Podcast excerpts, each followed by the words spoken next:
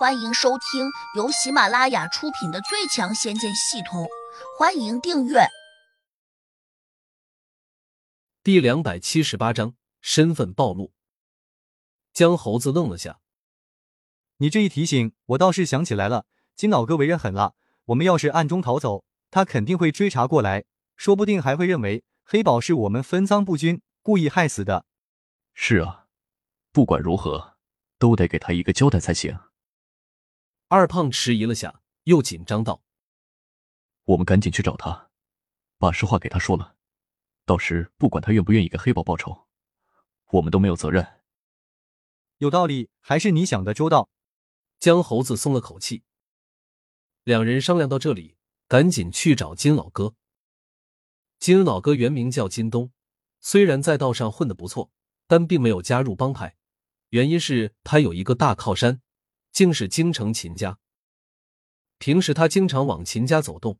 他一个远房表哥名叫农玉春，此人在秦家的一个地产公司里面做一个部门经理。江猴子和二胖找到金东时，后者正在屋子里面喝酒。金东长得很粗壮，满脸的络腮胡子，面色黝黑，面目有些凶恶。你们说什么？再说一遍！我老弟被干掉了。还是被一个傻子干掉的，这怎么可能？我去，黑宝可是一个练家子，区区一个傻子能够干掉他？金东有些怒不可遏，跳起来就揪住了江猴子的脖颈，大声吼叫道：“金大哥，我们也没办法。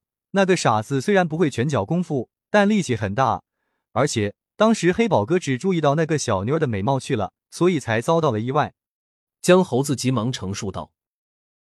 金东半眯着眼，一把将江猴子推到地上，审视着他。可能发现江猴子并不像在撒谎，他这才又冷笑起来：“抄家伙，我这就带两个兄弟过去，把那家人全部埋了。”江猴子暗自松了口气，当下又火上浇油道：“那家人里面有个年轻男子，很奇怪，看起来没什么力气，长得也很斯文，但好像那些人都听他的，包括那个傻子。”似乎也很听他的话，我看得想办法先把这个男的干掉才好办。一个斯文的年轻男人，却能让那些人听他的，这又是为什么？他穿的衣服非常好，一看就是名牌，说明他有钱呗。哦，他们在什么地方？一个小山村？不对，有钱人家的公子到那里常住，这到底是什么意思？金东有些惊奇。我也不知道，可能是哪个有钱人家的公子哥儿和那个漂亮的小妞私奔，也许怕家里人知道，所以就藏在了那个地方吧。江猴子张着嘴乱睡了一通。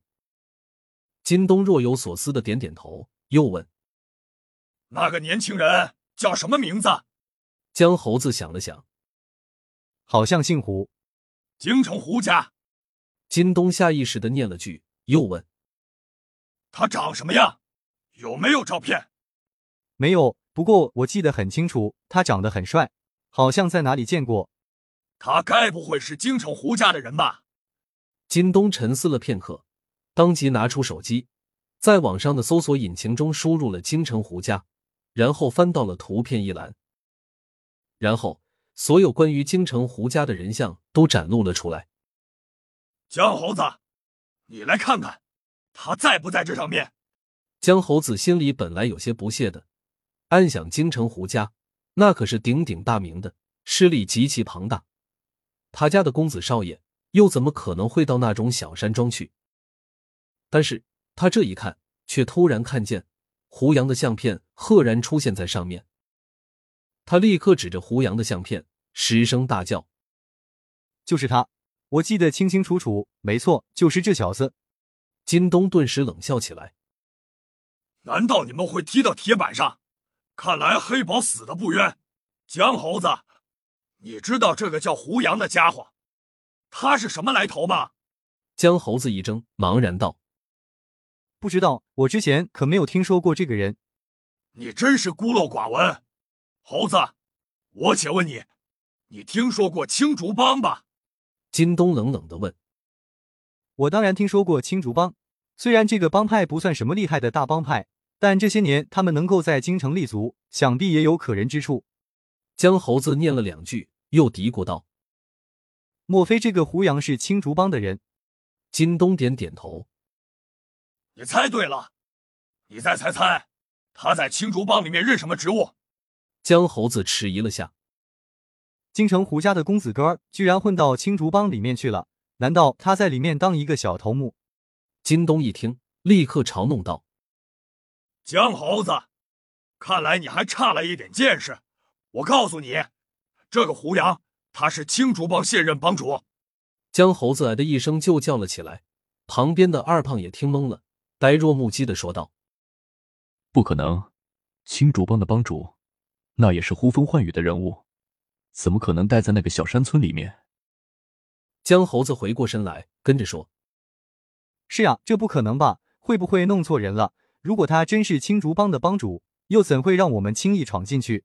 我听说青竹帮历任帮主拳脚功夫都很厉害，他又怎么可能让一个傻子替他出头？你想不通的事情还很多。金东冷笑了一声：“你们先回去，到那个小山村去，务必把胡杨给我盯好。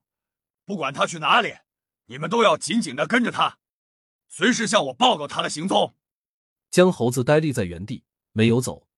他当然想不通，还在那里理直气壮的分辨道。